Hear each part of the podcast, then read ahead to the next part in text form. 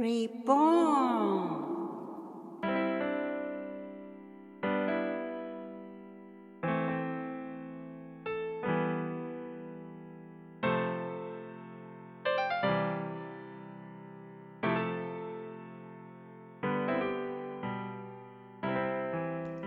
皆様こんにちは。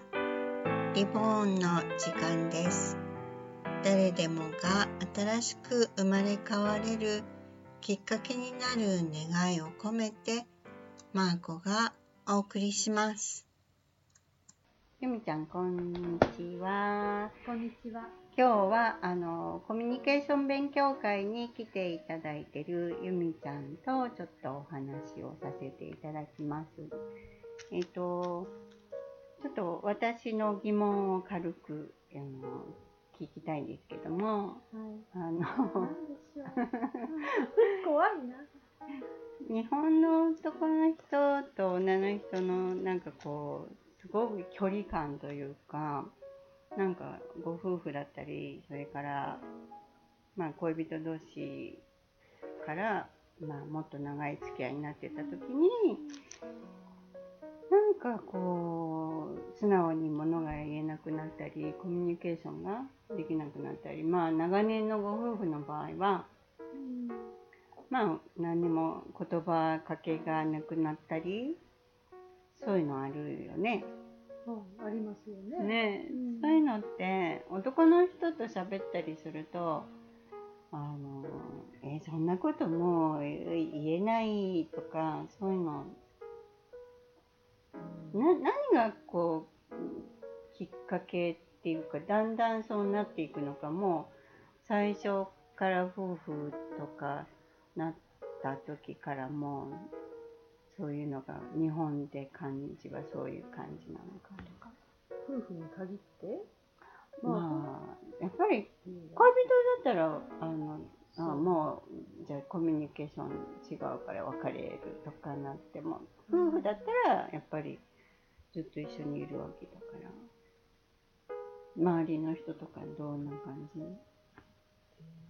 言いたいことをあんまりみんな言ってないでしょ？もしれない。言わなくてもわかるっていうか、お互いそう思うんじゃないですかね。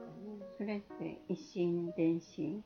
うん。で、あとはあんまりお男の人って口が下手だから。こうやって会話すると多分女の人に負けちゃうんでしょうね、そういうこともあるかもしれないよね。だからもう何も喋んなくなっちゃうみたいな。じゃあやっぱりその家庭プロセスには喋って、あ喋っても無駄だとかあこれはもう言言っても全然自分の言いたいことが通じないとかそういうプロセス言っただったら言ったら怒るだろうなとか分かってることはあえて言わない方がかなり安全。じゃあひどく怒られちゃったとかもうワイフがもう抑えようがなく怒っちゃった。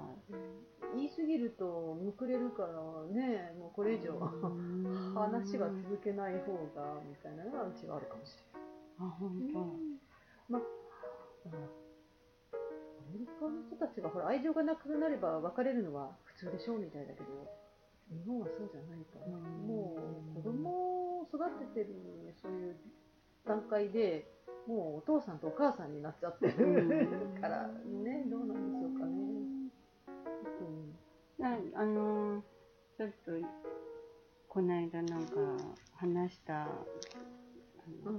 グループでね。そうそうグループでねちょっとお酒が入った後にね。ね、ちょっと話してそのゆみちゃん奥さんにあの「ありがとう」とか言うことありますかって聞いたら「そんなのは恥ずかしくて言えません」てないって。言ったこともないって。言うのが恥ずかしくてとても言えないってびっくりしました。そしたらもう一人の男性は「えー、言ってないんですか？ダメですよそれは」って。あって言ってる私のうん、言ってる人もいるみたいもう一人のねあのもう退職一回なさってまた再就職なさってるおじ様はあのあの奥さんのたっての、ままあ、唯一の願いは、うん。どんなに給料が減っても、うん。ちゃんと毎日会社に行く仕事をしてくださいって言われたって笑ってました外に行って外に行ってくださいって。うちにいないでくださいって。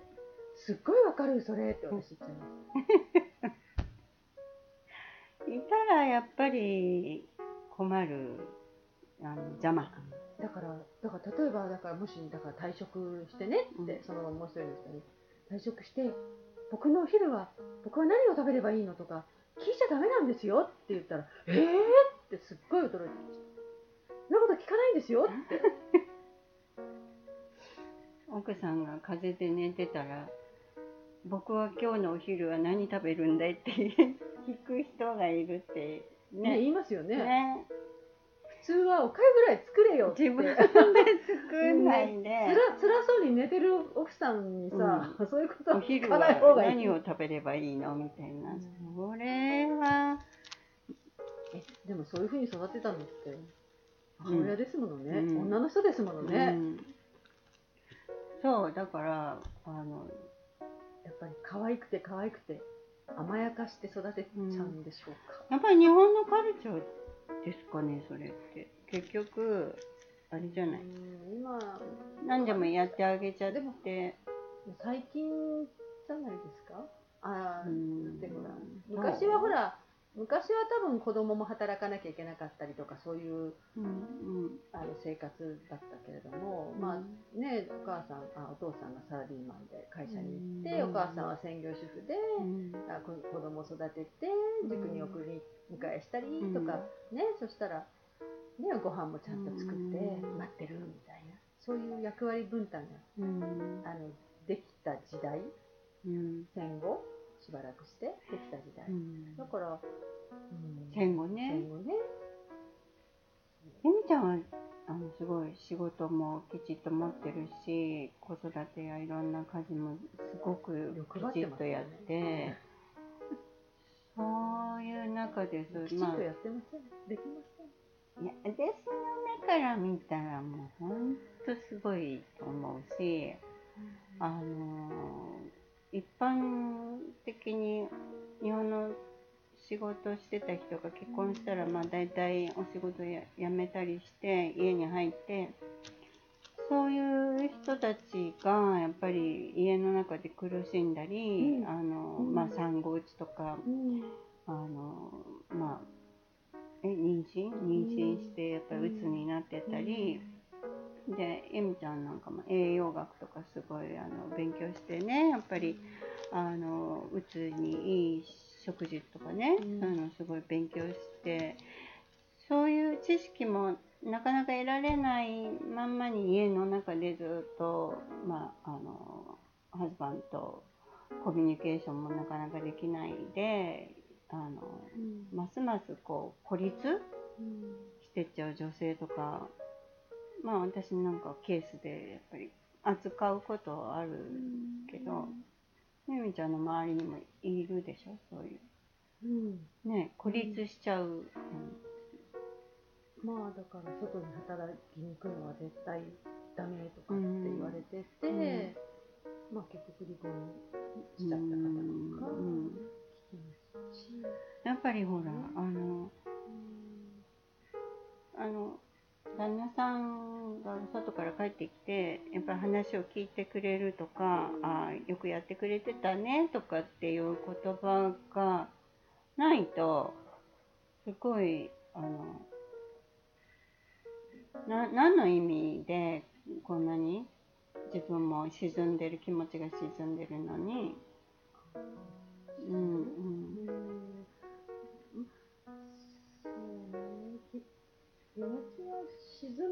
に必死だった時期もね必死だったりとかもするわけですよね、うんでもその頃はまだいいかもしれないけど子供が手が離れたりとかすると、うんねうんかカラノス症候群とかってねカラノス。カラノスだかな？だから結局子供がえっとち地方、まあ、自分の家から出てうん。一人大学一人暮らしを始めましたみたいですようんそのお母さんはもう何も手が手につかなくなっちゃってあ一生懸命こうさめざめと泣いてるかもしれない。巣がなく巣が空になる。そうだからそのうん。虚しさを感じるんでしょうね多分。でもそれはすごいわかります、ね、気持ちになるの、うん。うん虚しくなる。虚しくなると思いますよね。燃え尽きっていう感じ特のにね男可愛い可愛い男の子が出ちゃったりすると、うん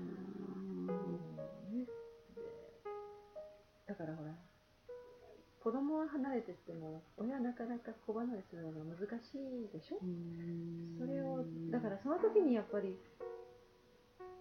なんか自分にその子育て以外の何かがないと辛いよね。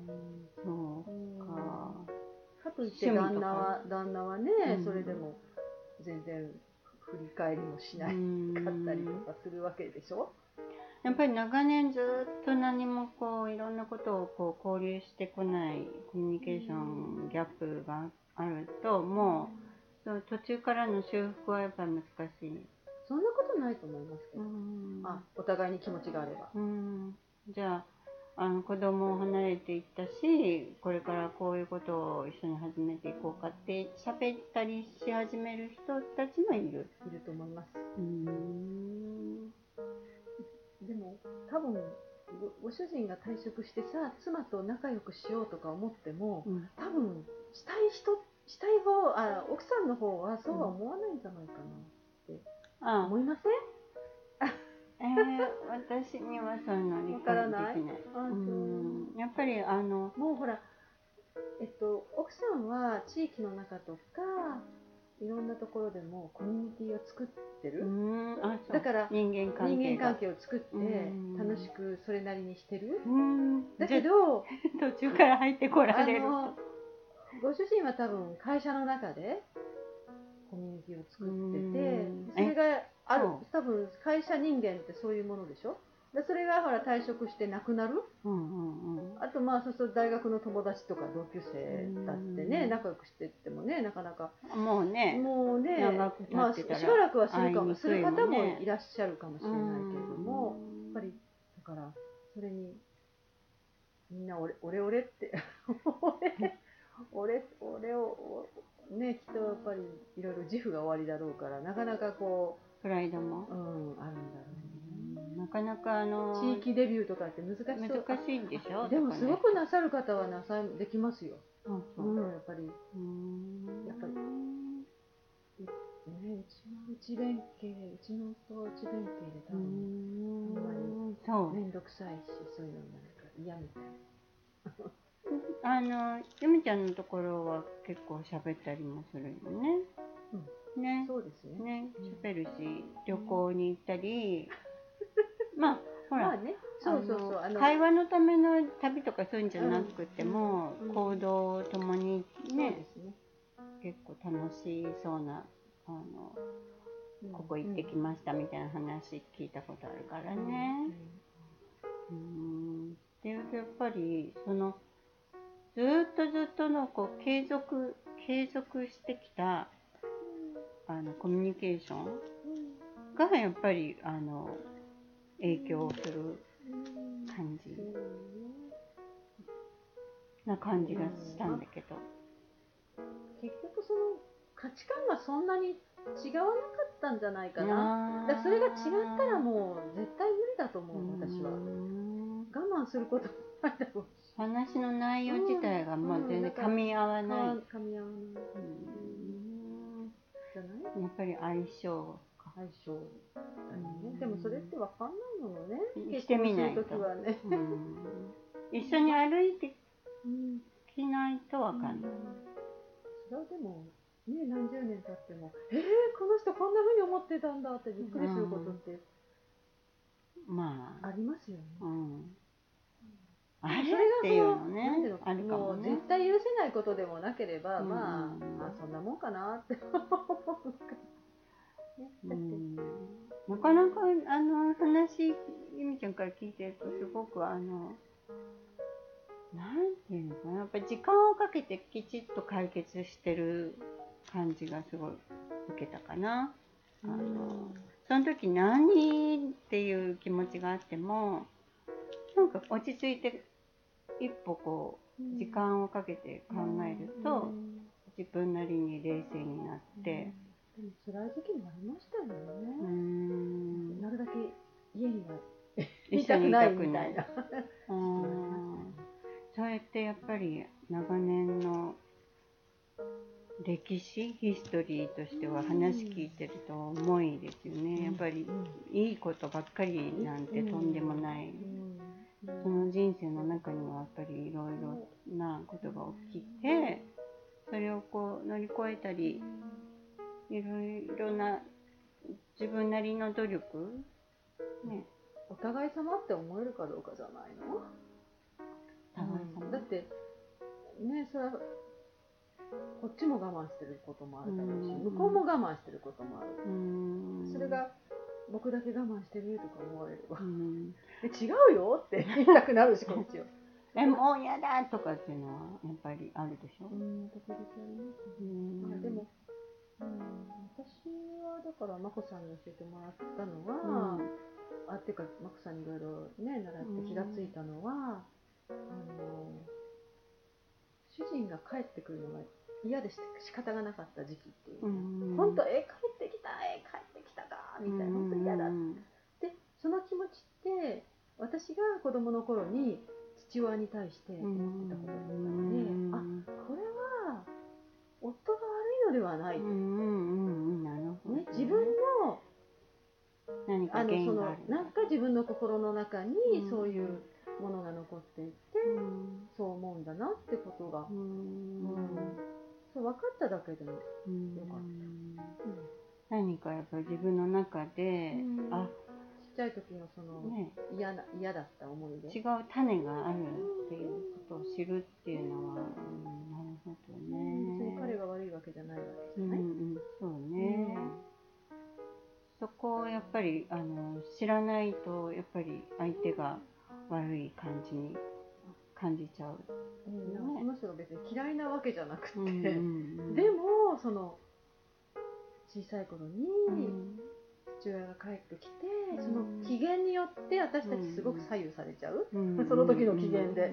ね、会社で嫌なことがあって、ね、荒すごく機嫌生まれてたりとかする。でもそれってわかこっちこっちわからないし、それで辛い辛かったんだなーって。うん。大人になってわかります。